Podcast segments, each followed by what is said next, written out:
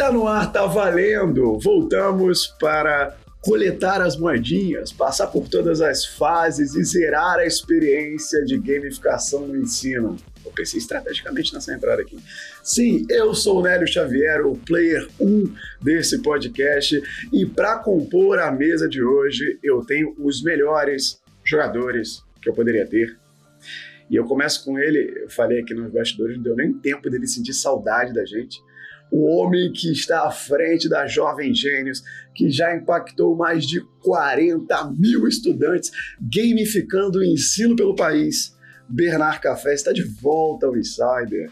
Rapaz, eu vou te falar, o cara é muito bom, né? Tu sentiu, porra, uma storytelling, aula de storytelling com o senhor Nélio, né? Cara, toda contextualização. Isso é gamificação, inclusive, tá? Você vai entender que a gamificação passa por um bom storytelling. É, o primeiro grande objetivo é convidar para entrar nessa jornada junto com a gente. Gente, muito obrigado. Nélio, vamos atualizar essa brincadeira que a gente já está com mais de 100 mil alunos impactados com a Jovem Que isso, Coisa boa, bom demais. Vamos para cima. Gente, muito obrigado. muito obrigado.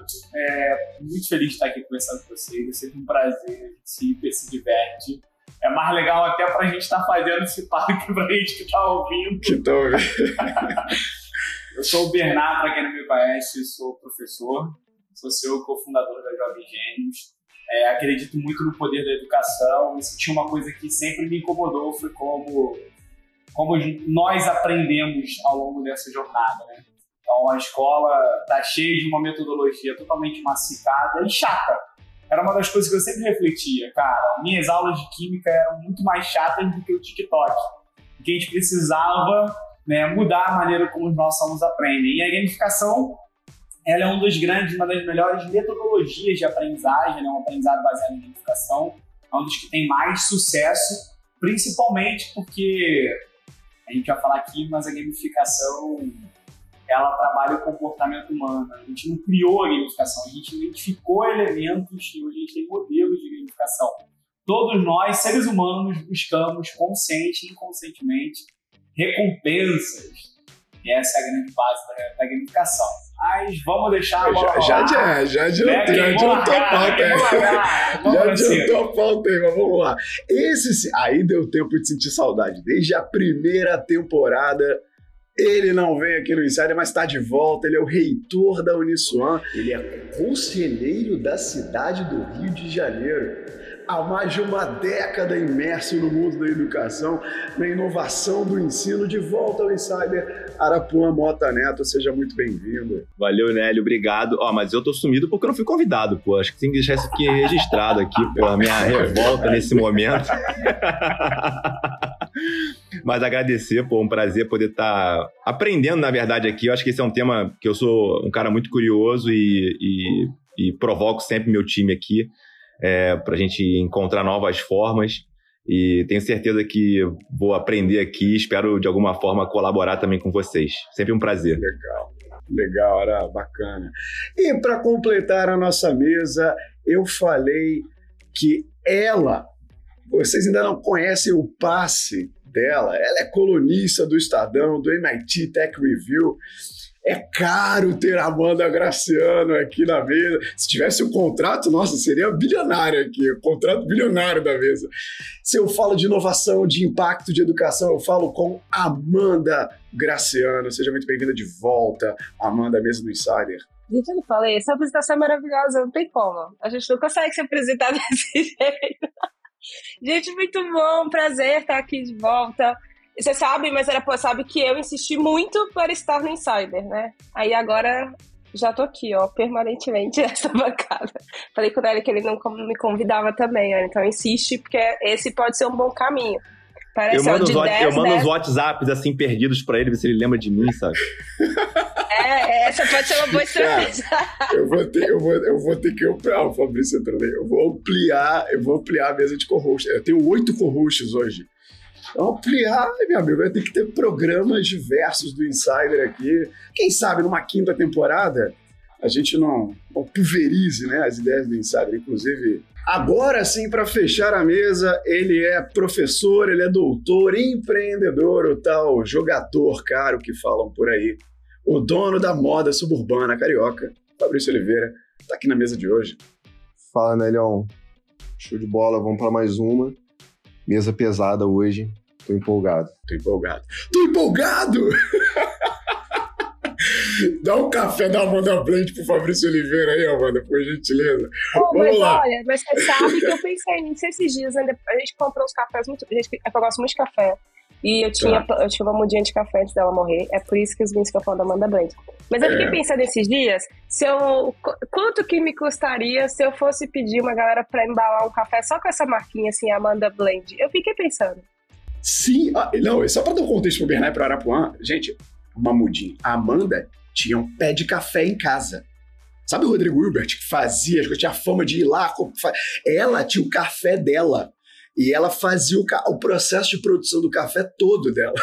E aí ela virou empreendedora. Eu e o Gustavo, a gente pegando o pé dela, ela tem que ter uma marca de café dela, Amanda Blend. Né? E vai ter. E aí eu e o Gustavo seremos embaixadores, viu? Dessa marca. Mas o pé de café morreu, né? Ela, ela virou empreendedora e o pé de café morreu, é isso? Quem deu tempo de cuidar é. do café. É, é, tipo isso, porque aí a gente tem que cuidar bonitinho, morre no frio. Quebra o sonho, né?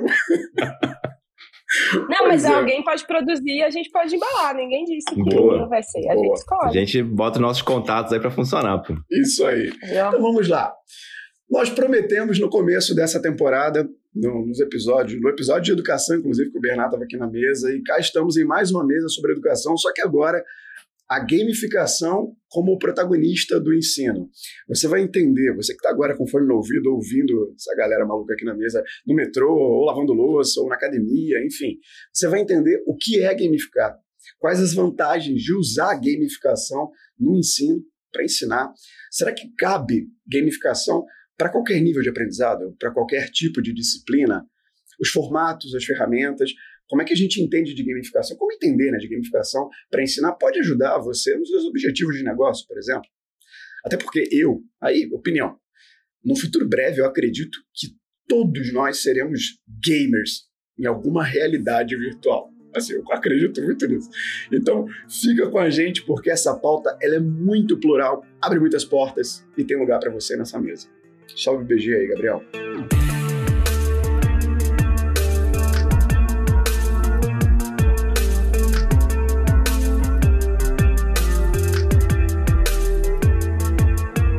Se liga, antes da gente entrar nessa pauta do episódio 226, que pauta, em que conversa, a gente extrapolou aqui até o ensino educação, a gente falou de gamificação, sobre gamificar muita coisa. Você que está chegando hoje pela primeira vez aqui no Insider, seja bem-vindo, seja bem-vinda. Vou te fazer um convite para você ouvir o episódio zero, que está aqui no feed do podcast. Ele é o trailer do Spotify.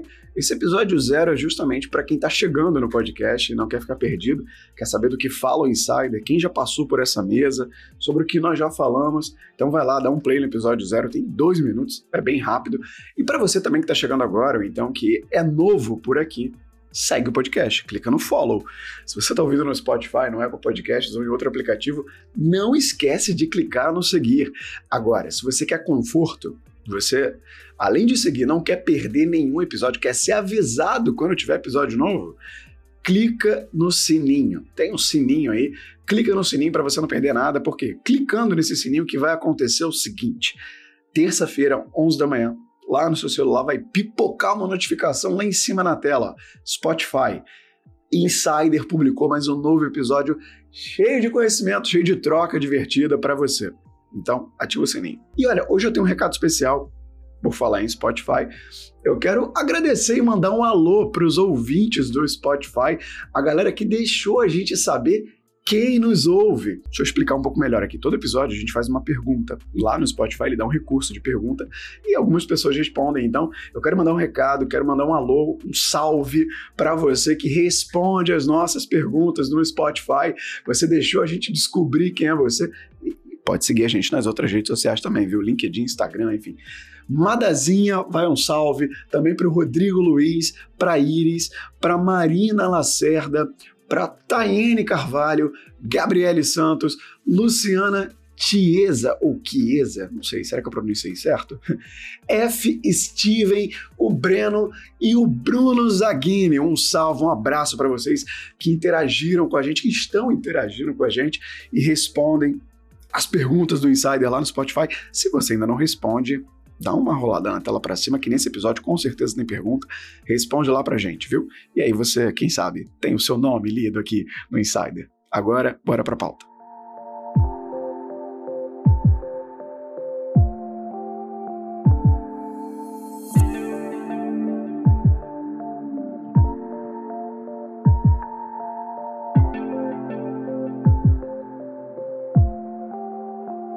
Seguinte, gente, eu vou começar a pauta aqui colocando de novo os ouvintes no ponto de início junto com a gente, para que todos eles consigam nos acompanhar, não pegar o bonde andando. Eu quero começar jogando a bola no colo do Bernard e aí a gente pulveriza para a mesa.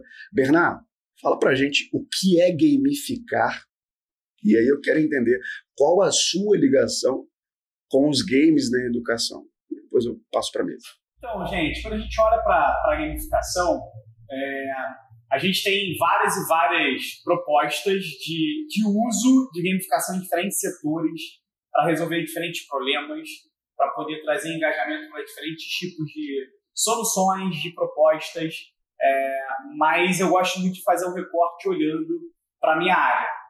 É, quando a gente, mas antes da gente olhar para a área educacional, né, para onde eu olho muito e penso todos os dias no modelo de gamificação que a Jovem Gênios criou né, usando alguns frameworks que a gente vai conversar aqui e trazer para a galera, o ponto principal é que a origem da gamificação ela está muito contextualizada com o comportamento humano. E o primeiro cara a olhar sobre isso foi um cara chamado Skinner. Né? O Skinner ele tinha, que ficou muito famoso como experimento, o Skinner Box. O Skinner Box ele pegou, colocou um ratinho dentro de uma caixa, onde essa caixa tinha um início e essa caixa tinha um fim. No final daquele fim, tinham duas lâmpadas, uma vermelha e uma amarela. Ele soltava o ratinho, quando o ratinho batia na lâmpada vermelha, não acontecia nada. Quando o ratinho batia na lâmpada amarela, ele ganhava uma comida, ele ganhava uma recompensa. Ele percebeu que rapidamente o ratinho começou a somente bater na lâmpada amarela.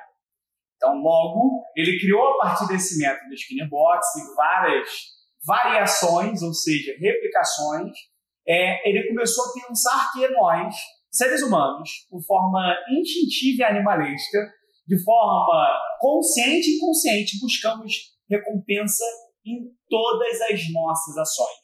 Se vocês estão aqui ouvindo esse podcast, vocês estão com uma recompensa clara, ou seja, querem estudar mais sobre gamificação, ou você simplesmente tem algo no seu inconsciente faz você ouvir cada um desses detalhes do que a gente está falando aqui. Partindo disso, quando a gente vai mergulhar um pouco, né, o próximo cara a definir claramente o que é gamificação tem um tempinho depois. Né? Foi um físico, um cara chamado Nick Pelling, onde ele diz basicamente, peguei até um trecho para poder contextualizar, um dos artigos mais famosos de gamificação que existem, onde ele faz o seguinte recorte: gamificação é o uso de elementos de games em um contexto não relacionado a eles, com o objetivo de impulsionar o envolvimento do usuário, pessoa correlacionada, e a fidelizar e motivar a uma ação desejada. Ou seja, quando a gente quer e utiliza a gamificação através dos elementos de games para poder fazer com que esse nosso usuário, qualquer pessoa da nossa vida, interla com a gente, relacionado com a gente, né, faça uma ação que a gente deseja. Basicamente isso. A partir desse recorte, quando eu estava ainda na sala de aula, nem nascia jovem gênios, eu sempre tive uma consciência que era, cara, para você ser um bom professor, você precisa basicamente de duas coisas. Eu falo isso para todos os meus amigos professores.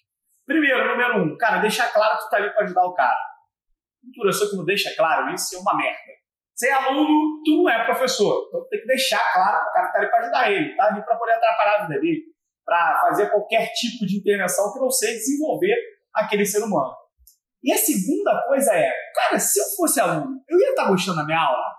Então essa é uma das coisas que eu me perguntava sempre que eu terminava uma aula.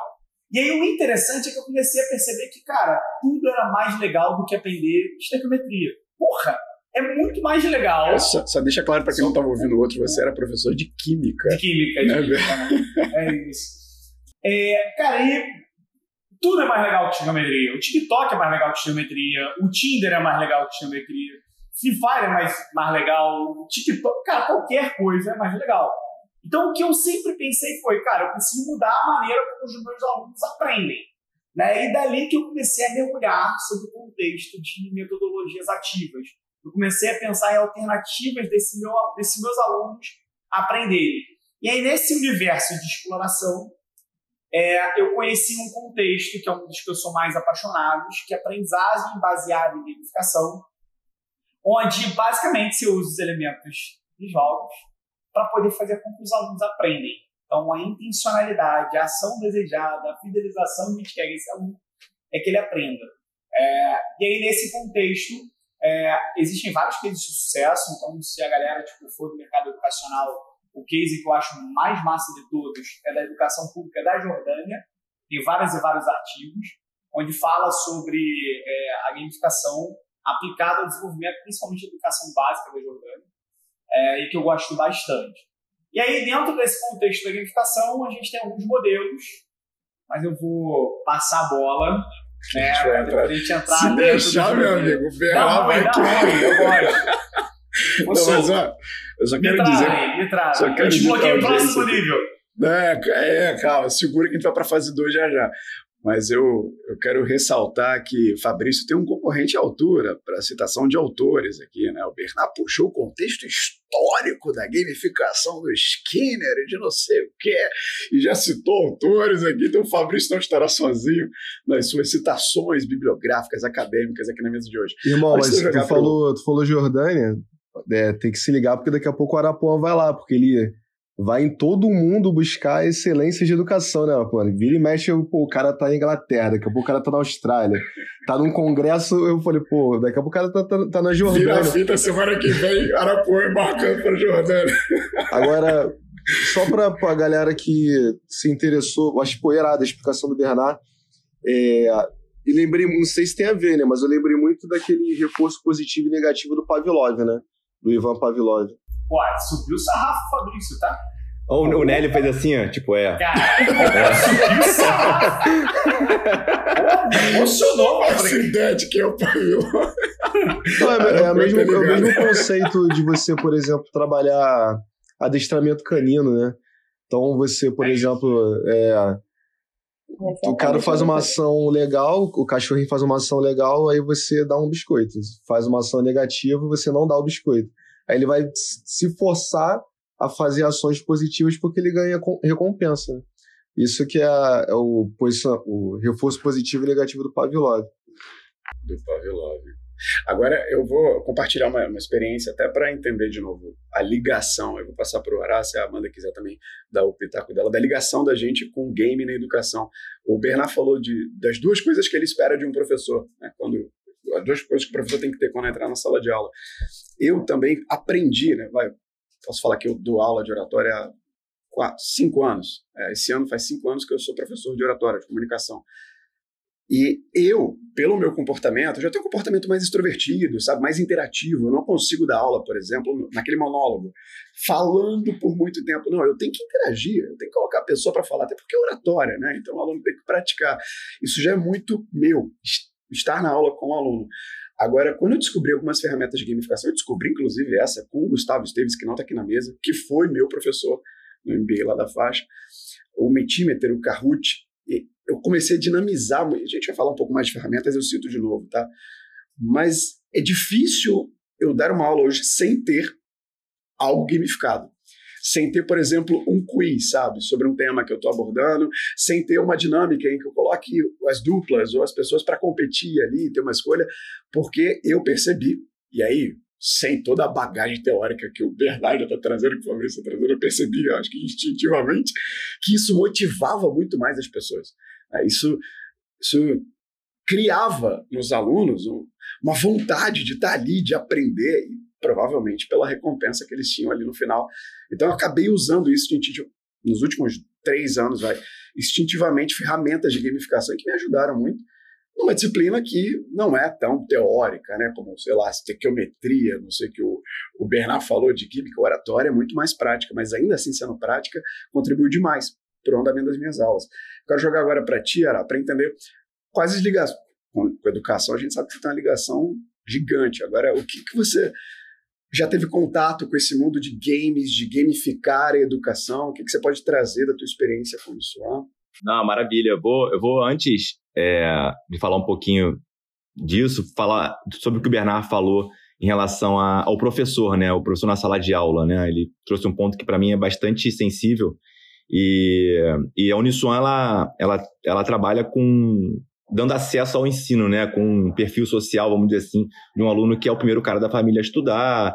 E, enfim, os desafios são grandes para ele se manter na, na jornada de formação dele, né? E de fato transpor uma barreira, né? Entrar, enfim, é, muitos deles, inclusive, já trabalhando, mas não, obviamente, não trabalhando no sonho deles, né? E o nosso desafio é levar ele para empreender ou trabalhar no, no, sonho dele, né? Então, é, e aí entra, entra o professor nessa história, né? Eu, eu tenho um, um trabalho muito próximo, principalmente na seleção do docente. É, eu faço praticamente todas as entrevistas de professores que vêm trabalhar na Uniswan, porque eu busco exatamente o professor que vai entender esse ambiente, né? Que ele vai entender o aluno com, aqueles, com aquelas questões que ele traz, e acho que traz muito da, da questão da, do ambiente social dele. É, então, quando eu vejo, por exemplo, um professor, vou ter um caso rápido, eu estava entrevistando um professor de matemática financeira, e a história dele de vida, assim, maravilhosa, né? Eu, eu tô pouco me lixando da matemática financeira em si, porque o cara é mestre em matemática financeira, o que, é que eu vou perguntar para ele, né? Eu quero saber assim, meu, me conta a tua vida aí, tua história, né? E aí, um dos pontos lá do currículo dele era ele era ele dava palestra sobre felicidade. Né? Eu falei, meu, fala sobre felicidade aí. É, e quando ele falou, falou, falou, falei, ó, tá contratado, pronto. Né? Porque é isso, assim, eu preciso de alguém na sala de aula que consiga interpretar o ambiente, consiga dar um feedback verdadeiro para aquele aluno, né? E que tenha vivido de muito perto aquela dificuldade para que seja real essa relação, né? Então hoje a gente tem buscado professores com esse com esse com essa vibe, né? Eu digo que se ele é coruja, né? Se ele tem o DNA é, da Uniswan. E quando eu penso, né, sobre gamificação, eu lembro da minha infância de RPG, assim. Eu fui maníaco de RPG. GURPS, Vampire, era, era jogando dias, virando noite. Então, assim, é, é, e era o que realmente me chamava, era o que me, faz, me, me, me, me, me, me chamava para participar, né? Aquela coisa do lúdico, da criatividade, da sorte, né? De você também tentar arriscar, né? Então, o RPG trouxe muito disso para mim. É, infelizmente, eu não tive na escola esse tipo de, esse tipo de ensino, né? Que hoje a minha filha tem bastante e eu, eu vejo claramente é, a, a, o engajamento que ela tem quando ela sai da aula e no, no, na, na, no pós-aula ela vai para uma plataforma é, aprender brincando, né? É, que eu acho que aí é muito o campo do Bernard aí, e realmente isso para mim faz muita diferença olhando para ela e vendo como ela interage no inglês, enfim, na matemática, quando ela vai para uma plataforma. É, agora, eu, eu, eu, eu tenho viajado muito, como o Fabrício falou, né, ao longo desses 14 anos na reitoria, é, para ver o que, que a, galera está fazendo, né, e, e ver o que, que é possível adaptar não só na realidade Brasil, mas na realidade Uniswan, que é a realidade que eu vivo, né? E, e assim, e cada vez mais eu vejo que a tecnologia ela é, ela é o meio desse processo, ela não é o fim do processo. É, e cada vez mais eu tendo professores, mediadores, né, facilitadores que tenham essa cabeça aberta né, para construir isso, para resgatar na cultura deles, na essência deles, a época que eles jogavam RPG também, ou, ou, ou a gamification é, é, é, analógica, vamos dizer assim, né? Cartas, tabuleiros, né? Enfim, a gente tem essa memória, né? Na nossa época não tinha o telefone como hoje, né? Então, os professores da mesma forma, né? Então, resgatar isso é importante. O Bernard falou também sobre metodologia ativa. É, em 2010, 11 ali mais ou menos, nós fundamos no Brasil uma, um consórcio chamado STEM Brasil. Só que o nosso STEM, ele tem um H de humanas, né? Não é, não é o, o STEM literal ali americano, né? Que é, é ciências, matemáticas e tal. O nosso a gente botou o H de humanas, porque a gente entende que, de fato, a gente precisa traduzir isso em metodologia para sala de aula. E qual? Qualquer uma, assim, a que o professor achar que cabe naquela turma, que cabe naquele ambiente ali. E se ele não quiser usar a metodologia ativa também naquele dia, não precisa usar, né? É, tá muito na autonomia dele, mas desde que ele tenha essa cabeça aberta, essa capacidade de ler a turma, né, de, de, de entender com quem que ele está lidando ali. Né? E aí, enfim, a gente evolui na Uniswan é, de um modelo disciplinar para um modelo baseado por competências, né? Então nós abolimos as disciplinas e aí o desafio é hoje é baseado em problema, né? E tem o que de gamificação analógica, tá? Sendo muito sincero, é, e, e, e ali está muito na experiência, né? A gente está muito voltado para deixar de achar coisas sobre problemas e discutir novas soluções para os mesmos problemas, né? Então acho que inevitavelmente passa por, por gamificação esse processo é, de ensino, né? E aí mais para frente um pouquinho eu falo de uma experiência que eu tive esse ano na, na Tec Monterrey lá no México, que sobre metaverso aí, o que, que eles estão pensando. Eu, eu tenho um, algumas questões sobre isso, acho que vocês vão poder me ajudar a esclarecer. Tá, tá na pauta, tá na pauta. Pô, como é que o cara fala que não tá relacionado? O cara, 10 anos atrás, estava criando um negócio de metodologia ativa. Pô, meu amigo. Não, e o engraçado Caramba. disso. O engraçado disso é porque tempo. A gente traz isso para academia e o professor é um, é um, é um sujeito muito resistente, né? Só que quando ele se abre e começa a ver, ele fala assim, pô, eu já faço isso, só que eu faço isso com outro nome, pô. Eu não faço isso como metodologia ativa. Eu dou essa aula dinâmica, essa aula interessante, essa aula maneira. É... Só tem um nome mas, técnico pô, ali. É, ninguém chamava de. Porque metodologia ativa é coisa de milênios, cara. Não, não tem nenhuma novidade nisso. Né? Não tem. Não vou, não, eu não vou cometer o equívoco aqui de resgatar historicamente os autores, as, as datas, porque, porra, o Fabrício vai me, vai me pegar aí, porra é, então eu não vou, não vou correr esse risco, mas assim, isso não é nada novo, né? Então, o que a gente, o que a gente é, constatou foram professores que se engajaram rapidamente porque eles falam assim, cara, isso aí eu faço, pô, quero fazer melhor, né? Então vem e, e, e serviram de exemplo, né, de case para os próximos professores acreditarem e engajarem nessa, nesse formato. Total, cara. Queria ouvir de ti, Mandita, você já teve algum contato com gamificação no ensino, com startups, né, que você está muito dentro desse mundo de startups que focam, além da Jovem Gênesis, eu sei que você já conhecia o Bernard, mas em trazer essa experiência gamificada para a educação? Então, acho que tem alguns pontos. Né? Eu sou a pessoa que não tive gamificação na minha formação e fujo dela com uma certa frequência, mas tem um porquê, assim. Porque eu sou o perfil de pessoa que não gosta de ser guiada em nada. Então, para mim, é sempre, é, às vezes é mais doloroso a gamificação do que não.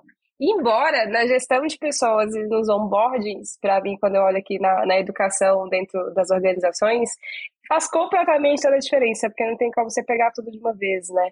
Tipo, essa formação, a galera chama de corporativa, mas enfim, né? Tudo que é trabalho no final do dia a gente está chamando de coisas corporativas, mas essa formação é corporativa que não é a tradicional, o passo a passo, né? Porque as coisas são por fases, né? A carreira como toda, ela, ela tá um pouco ligada ali às fases. Essa formação, putz, para mim ela é, ela é animal, né? Não, não tem como você não fazer isso se não seja de uma forma minimamente gamificada. E aí eu sou uma pessoa cercada de muitas crianças, né? Eu sou a mais velha de 30 primos. Então, eu, eu, percebo essa mudança assim, na formação hoje, quando eu vejo minhas priminhas mais novas, que têm 6 anos, 8 anos. Gente, elas vão, elas vão aprender tudo muito mais rápido. Justamente pela forma com que a educação delas está sendo conduzida, né? Essa educação um pouco mais ativa, os professores menos ali, tipo, olha, lê aqui, absorve, escreve de novo o que está aqui no quadro, mas muito mais ativo, isso faz muita diferença, né? Tem hora que essas meninas sentam e ficam conversando, parece que é adulto. Você fica, putz, mas como é que você já aprendeu tudo isso? E entendeu, né? Porque você repetir é uma coisa, mas você vê que tem uma linha mínima de raciocínio, isso para mim tá ligado ao jogo. Mas eu sou fui a criança adolescente que jogou menos. Eu sou da turma, eu não jogava, eu era bem nerdinha, então ler, eu li bastante, eu vivia na biblioteca. Mas essa coisa assim dos RPGs e tudo mais, eu vi muito, né? Então, meus amigos, meu noivo aqui, é... no final do dia a gente termina fazendo sempre alguma coisa para dar mais parecida e para densar o conhecimento, e isso acaba esbarrando nos jogos. Uma outra coisa que eu vejo no mundo dos negócios como um todo é que algumas jornadas elas são gamificadas, né? Então, até na entrega de produtos para clientes, dá para ver que as coisas foram gamificadas para facilitar mesmo, né?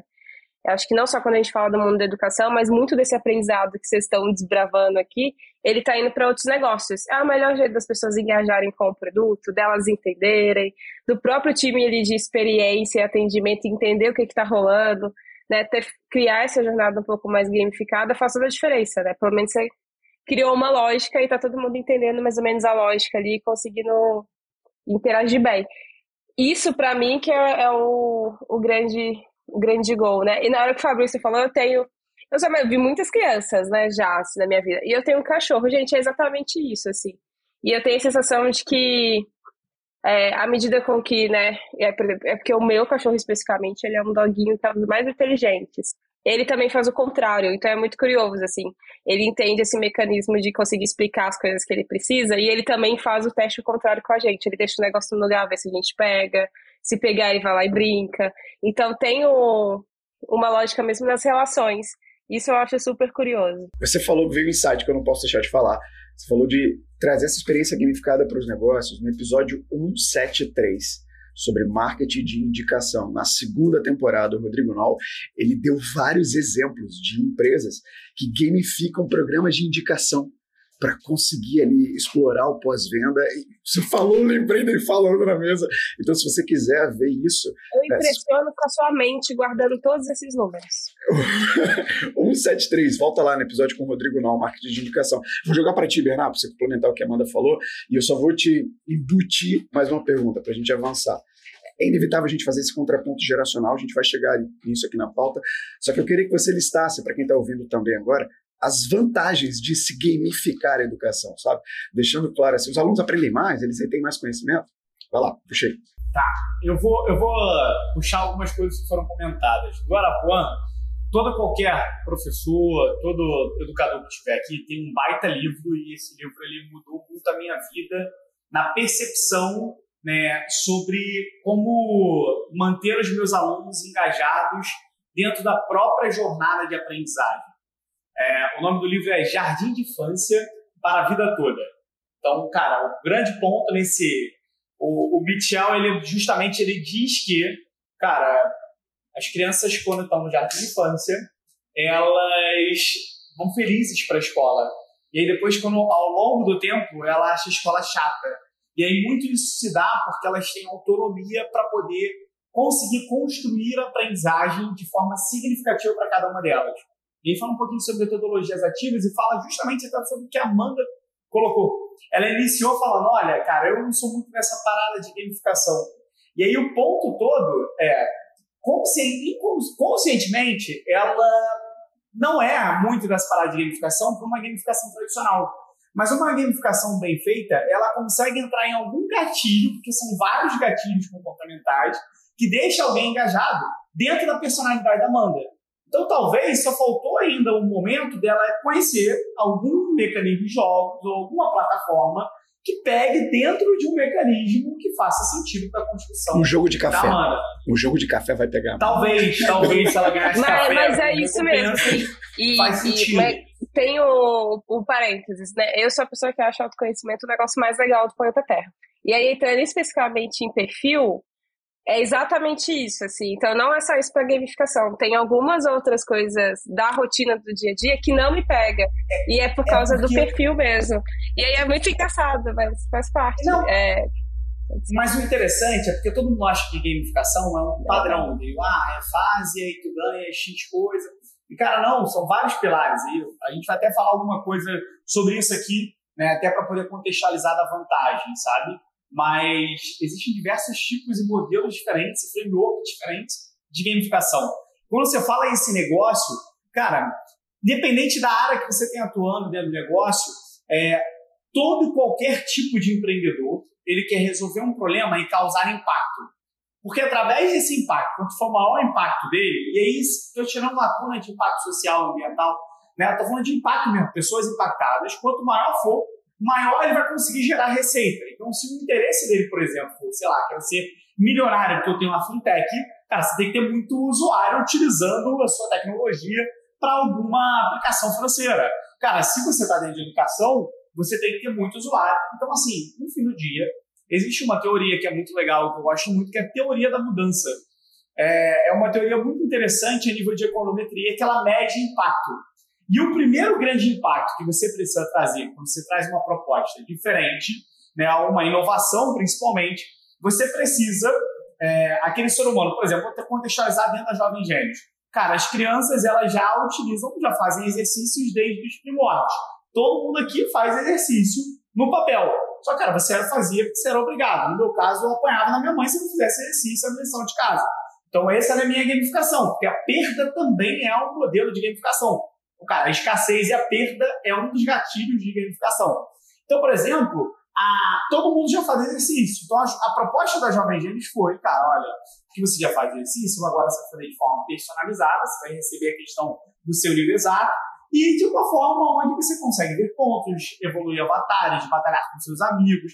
Ou seja, você trouxe uma proposta, né, que é o que a gente chama de impacto de uso. Então você deixa de resolver o problema como você resolvia anteriormente e começa a usar aquela tecnologia, aquele serviço, para resolver aquele problema. Então a primeira coisa que a gente quer é que ele use. Só que não adianta ele usar uma vez. Ah, eu baixei um aplicativo e usei uma vez. Pô, dá ruim. Você quer, para gerar impacto, ele ser constante, que é o que a gente chama de impacto de cultura. E aí, nesse momento do impacto de cultura, que é a gamificação muito bem utilizada no contexto né, dos negócios, porque assim você consegue reter dentro do uso de forma constante. Então, e a gamificação pode ser utilizada em diversos contextos. Então, por exemplo, uma que eu achei hiper legal foi a do C6 Bank. Cara, o C6 Bank começou a fazer uma gamificação. Então, pelo fato de eu pagar dois Pix, eu ganhei uma moedinha. Aí ele já começou a entender que, cara, mapeou que eu gosto de corrida. Então, pô, ele gerou para mim e falou, cara, ó, se dependendo de X é, moedinhas que você tem, é, você ganha X de desconto na Nike. Então, pô, eu já achei maneiro. Eu falei, cara, pô, faço Pix mesmo, não vai mudar nada na minha vida, eu vou ganhar desconto na Nike. Ou seja, está muito relacionado com o podcast que o Nelinho trouxe. Então, assim, é, a gamificação está dentro desse contexto. Quando a gente fala de gamificação, gente, basicamente aí tem um, um detalhe, que é o detalhe número um, e que o Arapuã trouxe muito claramente é, uma gamificação bem feita, você conhece quem é o usuário daquela gamificação. Não tem como você fazer uma gamificação bem feita sem conhecer o seu usuário. Seja um professor de pós-graduação, de graduação, seja um negócio ou algo assim tipo. Vocês perceberam que o vocês bem, que ele viu que eu gosto de correr. Então, por isso que ele fez uma comunicação. É o primeiro elemento que a gente tem da gamificação. Então, a primeira coisa que você tem é chamar o cara para o seu jogo. Tem que estar no seu linguajar. Por isso que eu sempre convido os educadores a, cara, pô, abaixa, olha no olho do teu aluno de 11 anos que está jogando Free Fire, que não tem nada a ver com a tua aula de redação, mas, cara, vai ver o porquê que ele gosta do Free Fire, o que tem ali, qual a linguagem que está sendo utilizada. Só de você fizer, só do fato de você fazer isso é, e tratar trabalhar isso no teu contexto, tu já vai estar tá gamificando.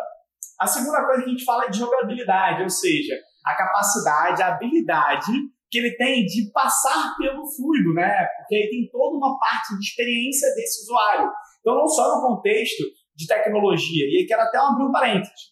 Não existe só gamificação no mundo digital, não, gente. Cara, professor, você consegue. Cara, pô, sou imigrante digital, pô, não tenho muita facilidade com meio. Cara, você pode ter vários elementos de jogos que não seja digital. Né? Então a tecnologia é o meio, exatamente. A tecnologia é a maneira que você usa para resolver tal coisa. A gente associa hoje tecnologia à tecnologia digital. Mas, cara, a colher é uma tecnologia, o copo que eu bebi água aqui é uma tecnologia. Né? Então isso é bem interessante. A criatividade, ou seja, quanto mais você consegue trazer propostas diferentes para resolver é, soluções que já existem, sabe? Problemas que já existem. Então, quando eu falo de criatividade, é quando tem um detalhe de um jogo que você fala assim, cara, que legal isso que ele fez. Que é totalmente diferente do que se tem. Então, por exemplo, dentro da Jovem Gênesis, cara, tem os planetas de interesse. A criança entra dando uma trilha personalizada de um planeta da mitologia e os itens do avatar estão tá correlacionados aos personagens daquele planeta de interesse. Então ele ganha uma bandana de pirata quando ele desbloqueia o nível do Kraken. Ele ganha o cabelo dado a Lovelace quando ele está lá no planeta da computação. Ele ganha o chifre de unicórnio quando ele está no planeta da fantasia. Então ali é uma forma criativa de se aplicar esse contexto. A recompensa que a gente já falou muito sobre ela e o quanto é viral. Viralidade é uma das coisas que mais se devem olhar para dentro da gamificação. O principal vantagem, Nélio, para fechar da gamificação é única. Gente, quero que vocês aprendam a cozinhar, quero que vocês aprendam sobre plano de negócios, quero que você aprenda a botar uma cortina na parede, quero que você aprenda a pintar. Tudo o que você precisa para desenvolver qualquer aprendizagem significativa precisa de uma palavra: interesse. A gamificação traz interesse. Acabou. Se eu chegar e perguntar para um moleque de. Cara, jovem gente até no ensino fundamental. É uma criança de 5 anos e outra de 15. Você acha que ele vai falar assim: não, Bernardo, eu estou aqui nessa fase porque eu estou trabalhando a habilidade 13 de matemática do sétimo ano do ensino fundamental, que é a defasagem ao qual eu estou na rubrica insuficiente. E aí eu identifiquei que eu preciso. Não é esse o pitch dele.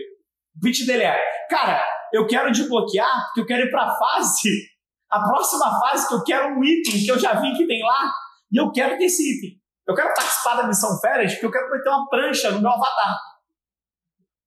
Ou seja, a gamificação, que é o que a gente queria, trabalhar a aprendizagem personalizada, ela foi usada para isso. E é o que a gente espera, uma boa gamificação é isso. Quando você chega e conversa com uma criança, ela vai te trazer, isso é muito legal, dos jogos, ela vai te trazer um contexto do que ela está buscando de recompensa, ela está interessada.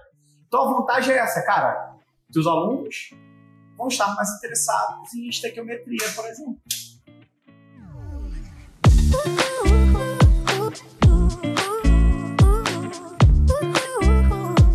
Stop nessa pauta. Antes de você continuar, tem um aviso rápido. Para você que ainda não segue o Insider no Instagram, no LinkedIn, amigo, tá perdendo, hein? Tá perdendo. Tem o Insider Cut também, temos nossos cortes no YouTube. Se você quer ver a gente, quer ver o Arapuã, quer ver o Bernard, quer ver o Fabrício, a Amanda, eu, vai lá no YouTube. Na verdade, não precisa nem ir lá, vai. Aqui na descrição tem um link direto para o canal de cortes do YouTube aproveita, pulveriza, compartilha, divulga o Insider no Instagram. Aqui também na descrição tem um link para você seguir os participantes da mesa, Bernal, o Ará, o Fabrício, a Amanda. Só clicar em cima do nome deles e você vai direto para redes sociais deles e também avalie o podcast, vai. Sempre tem que lembrar, se você está chegando agora, se você está ouvindo, está curtindo o papo, está gostando, está se divertindo, está se sentindo parte da mesa, então avalie o podcast. Deixa sua avaliação, suas cinco estrelas, claro, no Spotify, no Apple Podcasts, no Apple Podcasts, inclusive, você pode deixar um comentário por lá. Então deixa, porque é a sua forma de contribuir com a gente. E eu te agradeço, viu, caso você tenha feito isso. Valeu, agora volta para a pauta.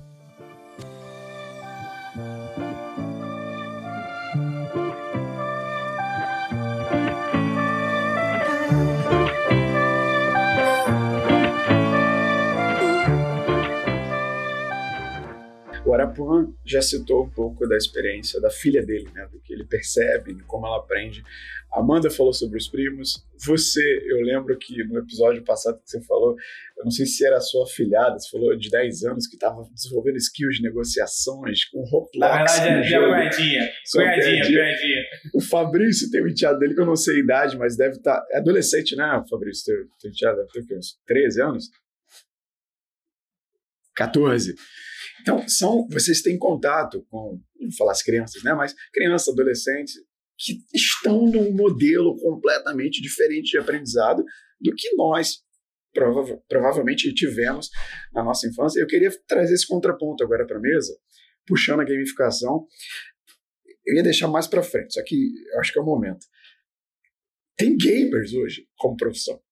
Eu, eu tenho certeza que na nossa infância não tinha nenhum colega nosso que, ah, serei gamer. tinha. E hoje tem. Né? A gente quer ser gamer. O, o falou aqui, né, que um pouco sobre aptidões da nossa infância. A gente tinha estímulo a fazer esporte, a gente tinha estímulo a, sei lá, a fazer coisas mais analógicas do que coisas digitais. E as aptidões dessa nova geração, dessas novas crianças, é tela. Tela, celular, gamer.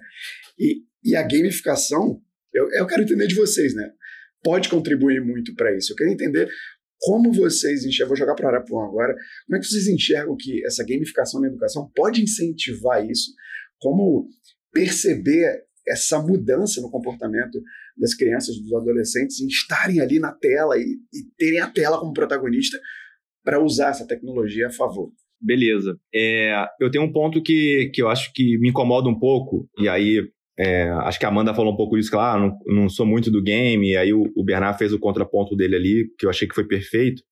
É, o que a gente não pode deixar acontecer é a gamificação se tornar padronizada, né? Ser, um, ser, ser ofertada de forma padronizada. Porque aí a gente, tá, a gente reclamou a vida inteira que o, o modelo tradicional é a, a, transmissão do conhecimento padronizada, a forma. Aí, pô, vai para vai a tecnologia e padroniza. Peraí. Aí a Amanda, pô, desse jeito eu não gosto, o Bernardo desse jeito eu não gosto, o Fabrício, pô, também, esse aí eu gosto pra caramba. Então, é, é, a, é a possibilidade que nós temos de customizar, né? De entregar realmente algo mais próximo é, do que aquela criança, do que aquele adulto, é, da forma com que ele aprende, né? Que ele tem mais facilidade para aprender, né? Eu acho que a tecnologia tem que dar para gente a condição de segmentar. Eu acho que aí a segmentação, é, quando a gente fala em massa, né? É, para o volume, né? Para a escala da educação, é, não vai ser também é, ali no, no, no, exatamente no detalhe é, da forma que aquela pessoa aprende. Mas eu acho que se você já customizar por grupos ali, né? Grupos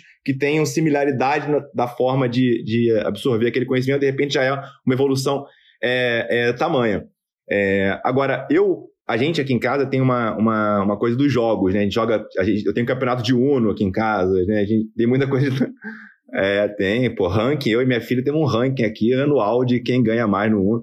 E ali a gente tá brincando e tá todo mundo aprendendo, e tem hora que você vê que a família inteira tá jogando Uno em casa é, é, naquele dia da semana, sei lá. Então, eu, eu, eu, gosto muito de tirar a atenção da tela, e a minha esposa tem muito dessa, dessa pegada aqui em casa, de tirar a atenção da tela para outras coisas que eles desconheciam, mas que passam a ser interessantes para ele. Mas é assim, a gente não permite também que eles deixem a tela, porque é, é, o, é o agora, não é nem o futuro, né? É o agora. Assim, eles precisam estar conectados, eles precisam estar é, é, vivendo isso, até porque eles podem ser é, as pessoas que vão disruptar esse modelo de hoje, né? Se eles não forem nativos nisso de fato, quem é que vai disruptar isso? Outra pessoa é, é, e não serão eles, né? Então eu quero que eles participem desse processo de disrupção. É, então eu acho muito importante. Eu participo das atividades de games dele. Por exemplo, ela joga PKXD. Eu, eu jogo PKXD com ela, né? Eu tenho meu avatar, eu entro lá e vejo. Né? Ela joga Roblox, eu tô no Roblox olhando, até para entender que mundo é esse que eu desconhecia. E assim, e vi, caramba, estão falando de metaverso aí, minha filha tá no metaverso há dois anos jogando. E assim, e não falavam há dois anos atrás de metaverso, e o Roblox, PKXD, já tá ali, ela, ela entrega pizza e ganha dinheiro no PKXD. Então, assim, é, é, ela já tá ali há muito tempo com outro nome, né? Então eu falei assim, cara, eu preciso estar tá, tá olhando isso de perto. Então, Nélio, respondendo, é, não tem como, como desassociar, assim, eu acho que tem que ter é, educação nisso também, né? Então, por exemplo, a Alice, ela tem uma hora por dia de tela. Eu travo ela pelo parental do iPhone, é, o controle parental, e ela, ela tem que usar da melhor forma a hora dela. Então, ah, acordei cedo, quero jogar. Beleza, vai pegar a tua hora da noite, você não vai poder jogar à noite, né? Então ela já começa a entender qual é o melhor momento para ela e a forma que satisfaz mais ela usar a tela. E, é, e por aí vai, né? O meu filho, José, já é uma criança diferente dela, já não tem tanta, não é tão apegado, é mais, é mais novinho também, mas já tem uma pegada mais, sei lá, matemática ali, mais de brincar com, com as coisas dele. É, então, e é isso, né? A gente também, como, como pais, entendemos que as crianças são completamente diferentes uma das outras. Isso não quer dizer que uma tenha problema e a outra não tenha problema. Elas são só diferentes, né? E aprendem de formas diferentes, né? Então, é, eu acho que assim como... como e, e aí acho que os pais, óbvio, tem, uma, uma, tem que ter uma, uma influência muito grande na educação, que não pode ser só do professor, né? Mas quando você tem os pais em casa que entendem isso, e o professor também tem essa visão mais aberta, né? essa, essa capacidade de de, de colaborar ali com o aluno, eu acho que a coisa explode. Aí a minha tese é tecnologia é meio, não é fim, ela não vai resolver sozinha. Se ela entrar sozinha, sem suporte, vai atrapalhar, vai, vai, vai é, vai excluir, né? Vai excluir a pessoa que, de repente, aquela escola não conseguiu perceber que não está acompanhando, né? É, isso pode ser fatal, né? Isso pode ser fatal no sentido de, do atraso que ela pode ter em relação à sala. Aí entra uma série de outras questões emocionais que isso pode levar e o ano pode estar tá, pode, pode tá perdido para uma criança, principalmente é, nesse sentido. Já no adulto, assim, é, é e no, na, na, da forma que a gente trabalha, é, eu vejo que nessa, não é essa geração que vai atuar com game em plataforma. Né? Acho que game analógico, sim, está dentro do contexto pedagógico, mas analogicamente acho que vai estar tá sempre como plataforma disponível para quem, quem tem o interesse usar e aprender a partir dali. Mas é, essa geração, eu acho que ainda não é essa no ensino superior, classe CD, que é o nosso, né, o nosso público ali que a gente trabalha, que está realmente é, focado nisso. Eu acho que a próxima, sim, automaticamente já vai estar. Tá. E concordo muito com a fala da Amanda. É, quando a gente fala de questões corporativas, né? Você tava, você tava, o Bernardo estava falando, eu lembrei assim, cara, eu, eu, eu gamifiquei acesso a dashboard é, e nem tinha me ligado, né? Porque a gente faz os dashboards super legais lá para tomar decisão e quem usa? Ninguém usa, né? Aí eu ranqueei, assim, quem é que entra mais no dashboard por dia, né?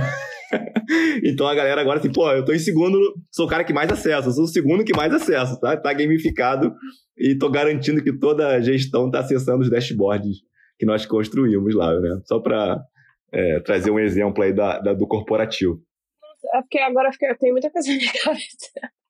Mas para mim tem, tem um ponto curioso que é, inevitavelmente, quando a gente fala do mundo, é porque eu não acho que o mundo digital vai resolver todos os problemas, tá? Apesar de trabalhar com isso. Então, para mim tem alguns pontos ali, tipo, será que a gente consegue na mesma velocidade que a gente tá vivendo ali no metaverso e gamificando tudo, também conseguir trazer isso muito, muito pro mundo offline, né? Porque no final das contas, a gente só vai. É tudo estrutura, né? Então você tem que ter a estrutura no offline muito bem construída. E a gente tendo praticado isso muitas vezes, sendo os adultos, as crianças adolescentes, porque gamificação a gente vai muito na criança, mas pode estar no, no dia a dia de todo mundo, né? Pra gente ter estrutura suficiente para criar um mundo digital que faça sentido para todos. Senão a gente vai começar a ver essa diferença lá na frente, que é a. Quem teve. Quem, sei lá, teve uma experiência X, estudou assim, assim, assado conseguem, né, tipo, vão disparar muito mais na frente do que o restante, né? O como também que ter a gamificação, essa é uma curiosidade. A gente consegue democratizar mais o acesso ao ensino, as pessoas conseguem aprender mais, por a gente mudar também a forma de, de ensinar, assim, colocar na educação a gamificação ou não necessariamente? O que, que vocês já viram por aí? Então, quando a gente fala de diversificação né, de modelo, é, eu sempre, a gente dentro da Jovem Dito, a gente sempre olha né, justamente no, contexto onde que o Arapuã estava trazendo. Né? Uma boa gamificação ela traz elementos e ela trabalha é, intencionalidades diferentes ao modo onde a gamificação não se torne chato.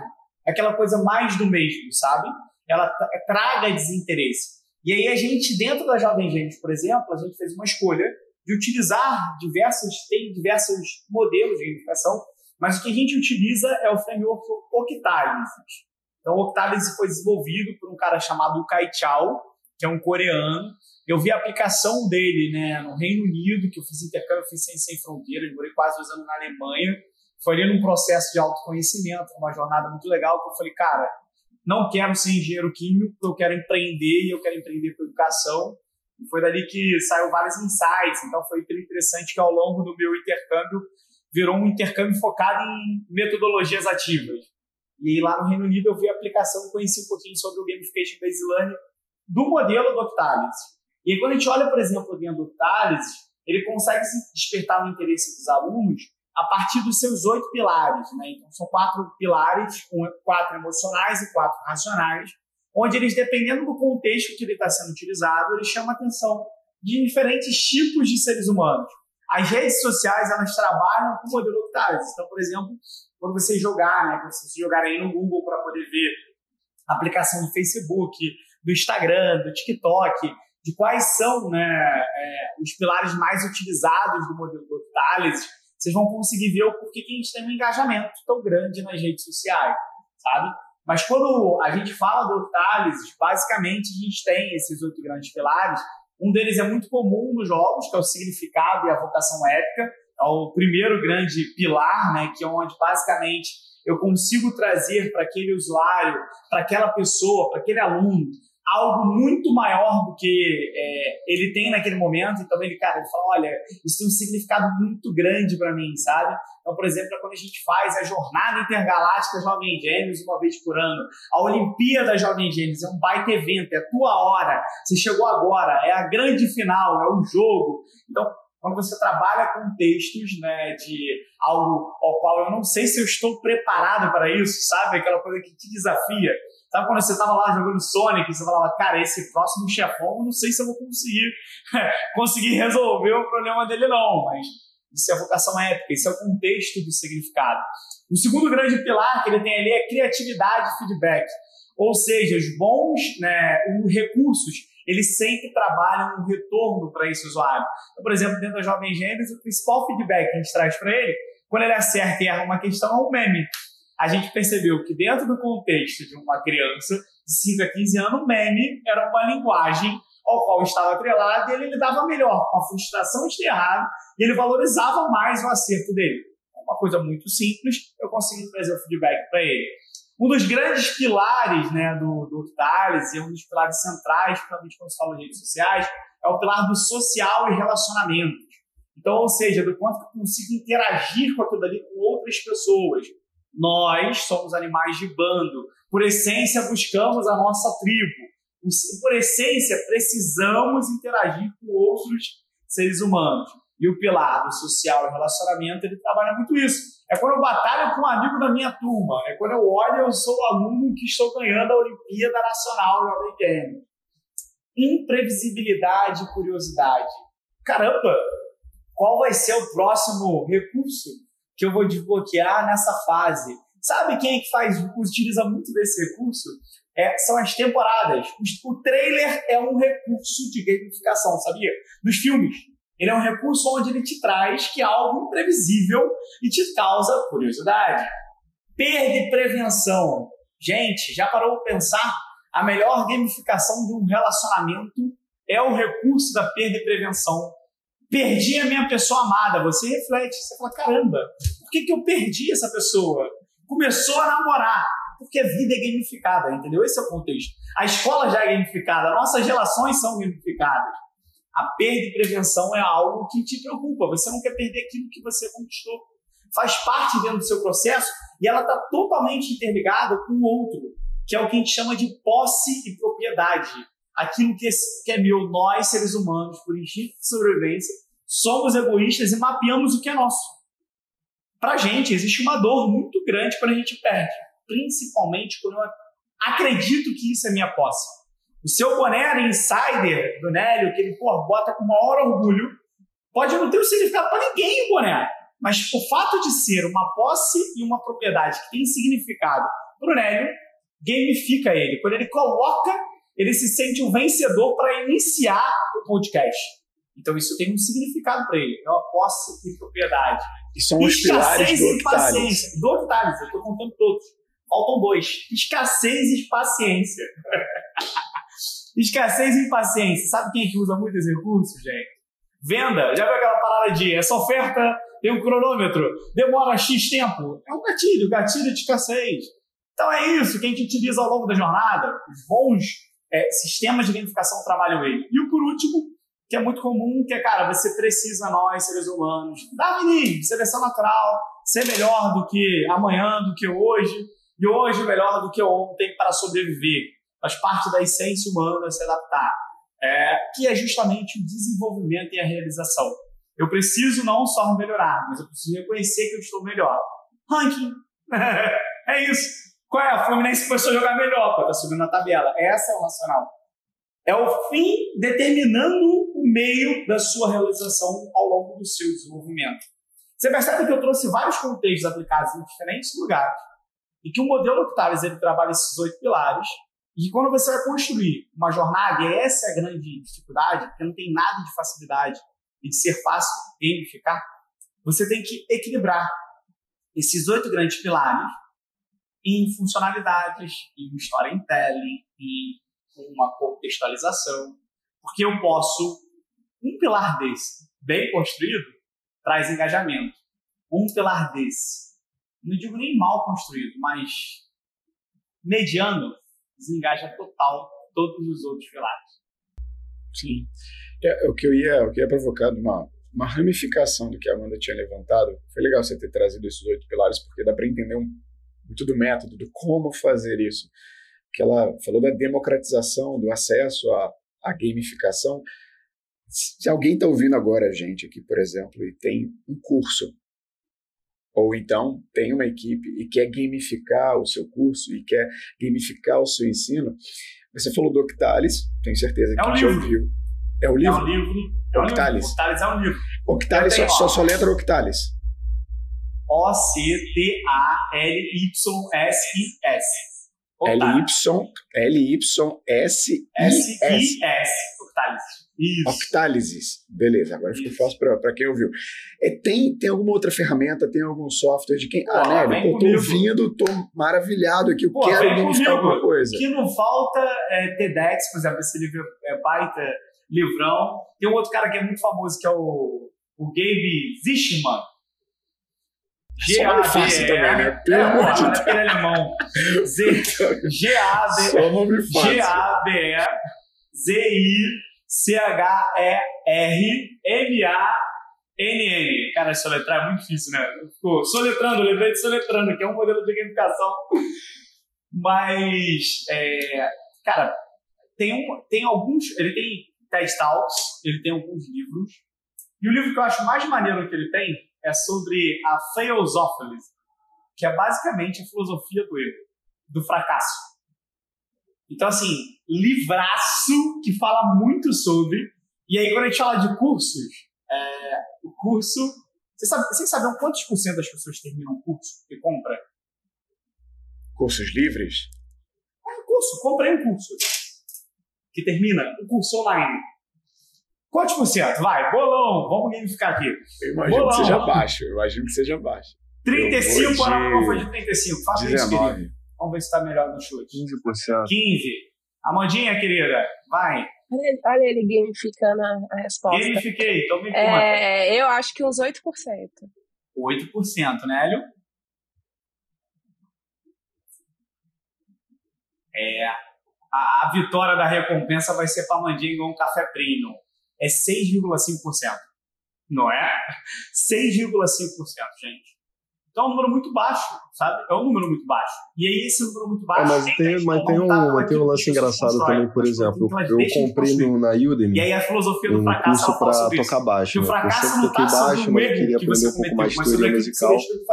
Só que tem uma diferença muito grande dentro é, de muito maneiro, é tocar uma pentatônica, aprender um psicato, aprender as técnicas e você ter que estudar, né? Então, esse espaço entre você aprender e você comprar que, porra, demora. E tu vê lá, você compra não o curso em si, você compra o desejo de você ter aquela técnica final ali.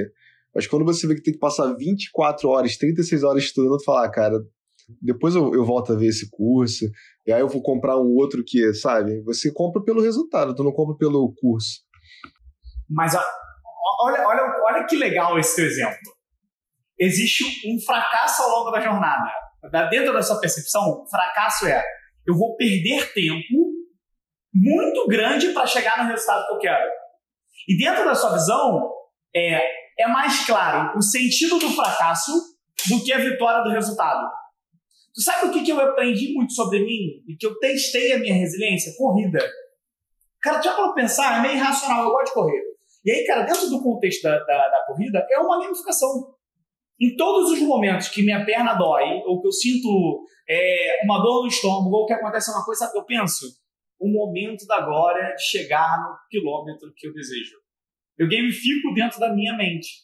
Então, ou seja, é, o curso que você comprou, se ele utilizasse alguns gatilhos de gamificação, e dentro das 30 aulas ele tivesse alguma coisa que te entregasse uma recompensa um sofrimento pequenininha. Não seria um sofrimento. Você não ia ter a sensação do fracasso de tempo, entendeu? Fracasso Pens- tempo, Pensando, sabe? por exemplo, na visão do consumidor assim, e voltando para gamificação, de certa forma, para mim, é porque a gente compra muito curso, né? A gente compra, pô, o curso tá baratinho, a gente vai comprando e vai botando na prateleira.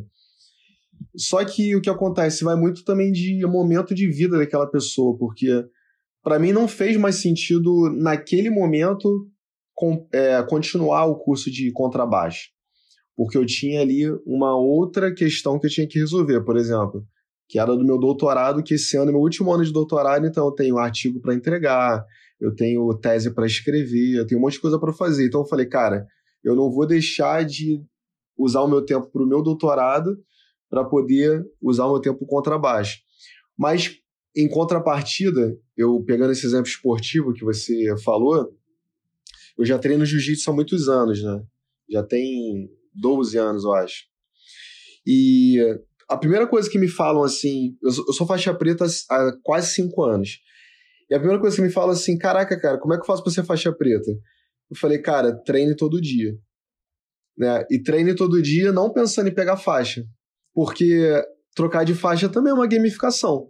Porque você vai treinando, treinando, treinando, pensando em pegar azul, depois tu pega a roxa, a marrom e a faixa preta. É, esse é o ponto, tá vendo? Só que você não pensou na faixa preta, que é cinco anos depois. Tu ganha lá seis, seis meses, aí tu ganhou uma faixa branca, aí seis meses depois, o azul. Aí depois tu vai, tu vai subindo nas faixas. Isso é um gatilho de gamificação de recompensa pontual. Que na verdade, na verdade são 10 anos. A galera do jiu-jitsu vai, Então te, pronto, 10 vai te dar um então estrangulamento aí se tu for falar que são 5 anos. Mas, pô, até dentro das faixas é legal. É, sei se a galera. olhando torto pro Bernardo na. É, vai vendo. Pô, não me bate não, cara. Não sei se a Pô, galera tá sabe aqui, ó. Cada, cada faixa tem um grau, ó. Aqui minha faixa tá zoada. Mas, por exemplo, tu tem a preta. Caraca, o Fabrício tá mostrando agora a faixa na É, tela. quem eu não sei quem, se você for reproduzir o vídeo, mas, por exemplo, cada faixa tem um grau. Então, a preta tem 7 graus. Então, até dentro da graduação, você tem uma gamificação, porque você pega branca, aí tem branca, 1, 2, 3, 4 graus. Aí tem azul, 1, 2, 3, 4 graus. Então, pô, quando o molequinho ganha um grau, que, por exemplo, seis meses de branca, o cara já pode pegar azul. Mas o cara com três meses, dois meses ganha um grau, ele fica todo motivado e, tipo, o treino do cara muda. Tipo, pô, o cara fica orgulhosão de colocar a faixa na cintura com grau. O cara com a faixa azul fica orgulhosão, compra kimono novo. Então olha como é que a gente pega, pô, vários exemplos que o Bernard deu num esporte. né? Diferente, por exemplo, da luta da greco-romana, que também eu pratico greco-romana. Tu só precisa disso daqui, da greco-romana um tênisinho, uma sapatilha que não tem grau. Então a galera fala, tu é preta de greco-romana? Não, porque não tem grau, mas isso não torna uma gamificação tão aparente assim. Porque o cara não demonstra ali qual é a graduação dele. Então, acho que é, achei legal. Eu vou usar com os alunos de, de luta também, né? A gamificação, que eu acho que é legal. Fabrício, eu tô teu amigo. Tem que até falar, ora, ora, pô, vamos deixar claro que o cara é greco-romano, é jiu-jiteiro, que a gente é brother dele. Tá tudo Não, certo. eu sou jiu-jiteiro também. Tu é maneiro, tu é jiu-jiteiro também? Só quero ficar sou bem aqui Não por mim. Eu E- e, todo mundo Fabrício? aqui que tá aqui. E olha que interessante.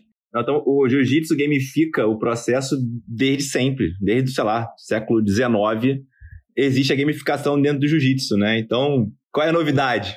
Zero, né? É Como a gente aplica, como a gente utiliza, utiliza isso. Mas eu queria falar um negócio, você falou do curso de baixo, né? É, eu, eu é, comercialmente, assim, não sei como é o, como, qual seria a abordagem correta do que eu vou falar agora, mas é, eles, de repente, te vêm- você comprou um curso sem ter a descrição correta desse curso, de repente, para você, para o teu momento, como você falou, né? Porque, de repente, se fosse um, um ensino de baixo vídeo para você melhorar a sua técnica ali, sei lá, tô aqui viajando, é, e não um curso que você tivesse que se dedicar 36 horas para aprender, quer dizer, porra, claramente você não compraria se aquilo tivesse caro para você. Mas também o cara não te venderia se ele deixasse tão claro ali, né? Então, tem, tem os dois pontos ali. Mas assim, se isso eventualmente está numa em níveis, né? É, veja em, em uma hora como adquirir tal técnica no baixo num vídeo. Pá, você assistiria aquela hora, né? E aí ele te vende um segundo curso, agora a etapa tal, pá, mais uma hora. Eu acho que são as formas que, que cada um absorve, não só é, é, da forma que você consegue absorver, mas da forma que você pode absorver aquele, aquele conteúdo, né? Então, eu acho que quanto mais a gente entende o comportamento do consumidor e de quem consome o que a gente oferta, é, acho que a gente pode ven- é, é, vender melhor, vamos dizer assim. Né? Não sei se ficou claro para vocês isso.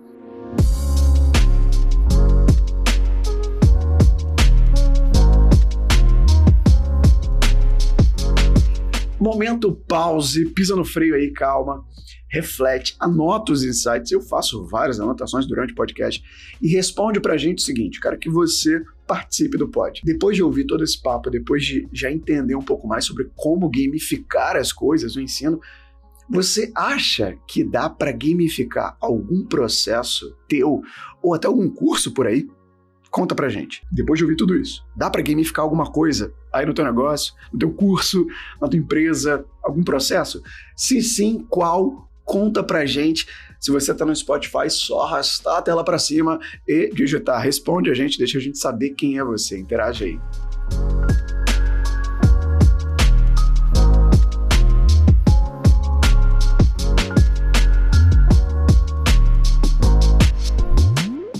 Então, vamos lá, para gente, a gente arrematar, para a gente arrematar aqui a mesa, eu só vou pedir a fonte e o alvo do Arapuã e do Bernard para a gente passar o laço final, chegar na última fase desse papo, que é o seguinte, fonte, eu não sei se eu fiz isso com o Bernard no último episódio, mas a fonte e o alvo, o que, que é? A fonte, é, a gente quer saber o nome de alguém que te ensinou algo recentemente, alguém com quem você aprendeu alguma coisa recentemente, e o alvo é com quem você gostaria de trocar uma ideia, de sentar, no, por exemplo, numa mesa de podcast, trocar uma ideia ainda esse ano. Então, vou começar com você, Arapuã, porque o Bernardo está com cara de pensamento ali.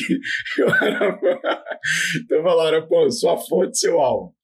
Boa. É, assim, eu tô, eu diria que eu tô numa fase de me espiritualizar um pouco mais, assim, mas não tem nada a ver com religião, não, tá? Tem a ver com autoconhecimento.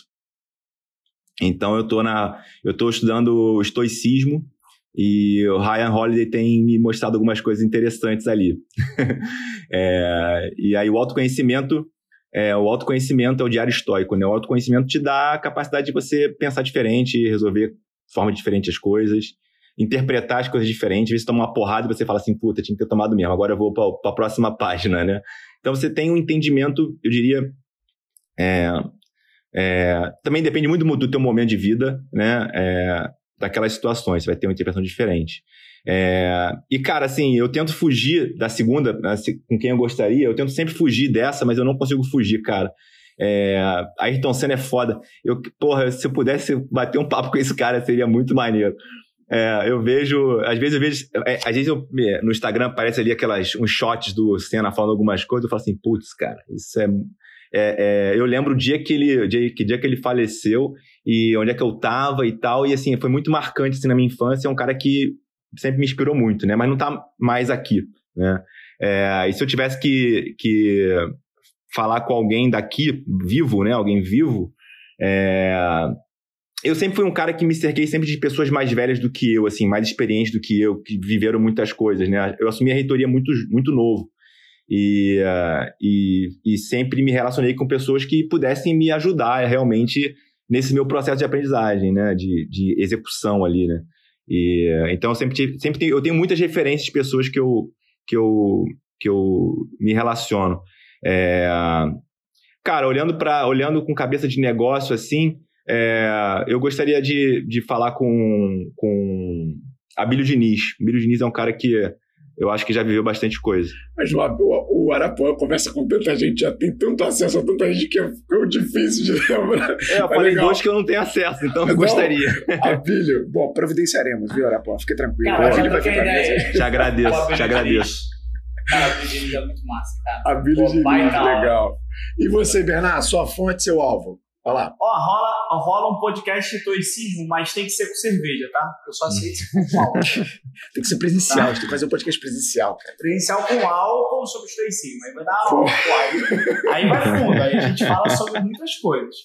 É, cara, com quem que eu aprendi recentemente? Cara, tem um cara que eu tenho um grande privilégio de ter no meu board de conselho consultivo. O nome dele é Pavlos. Ele é o. É Pavlos ele é o head de inovação da Faber-Castell, né, do VC do Venture Corporate da Faber. É, cara, esse cara é um monstro, pelo amor de Deus, esse cara entende muito, cara. É, e eu acho que é um cara que vem muito na minha cabeça, eu tenho aprendendo, tenho aprendido muito com ele. É, e eu tenho esse privilégio né, de ser cercado por um cara que tem tanto conhecimento que troca de uma maneira tão genuína e tão verdadeira. Então, cara, é, essa é uma das coisas. Pavlos. Pavlos.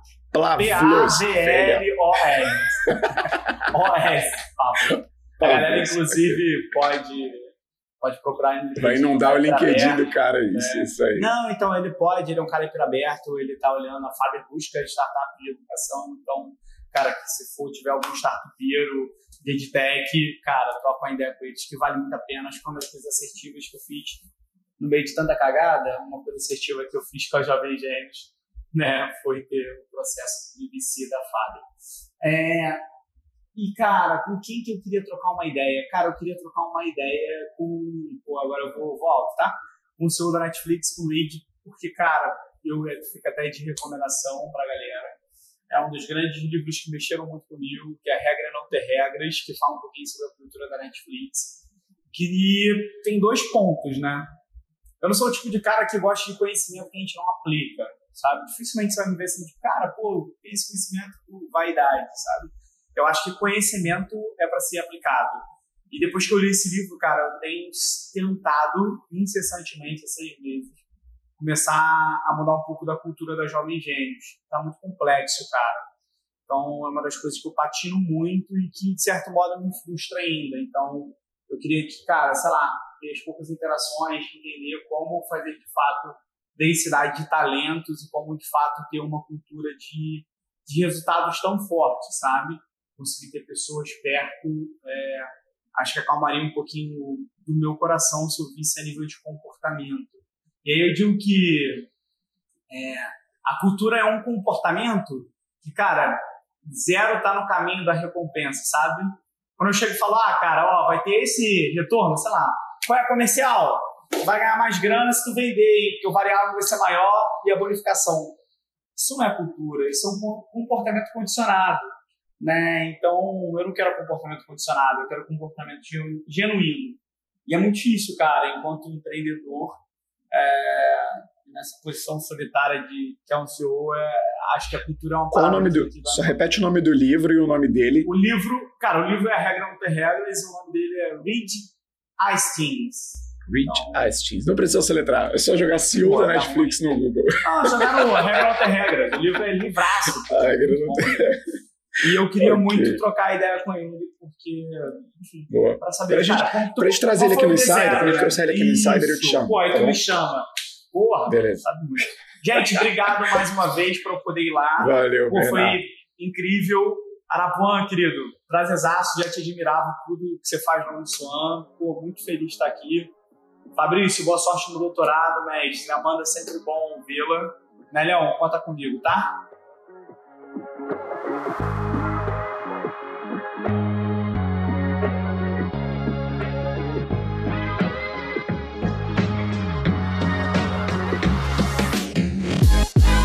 Vamos aos créditos do episódio 226, produção e roteiro. É comigo, Hélio Xavier. Edição de áudio é com ele, o mago do som, Gabriel Matos. A capa é feita pelo ilustrador, o grande criativo Michael Moura. Marketing social por Bruno Mello, Elizabeth Gradida. Apresentação nas vozes de Nélio Xavier, Amanda Graciano e Fabrício Oliveira.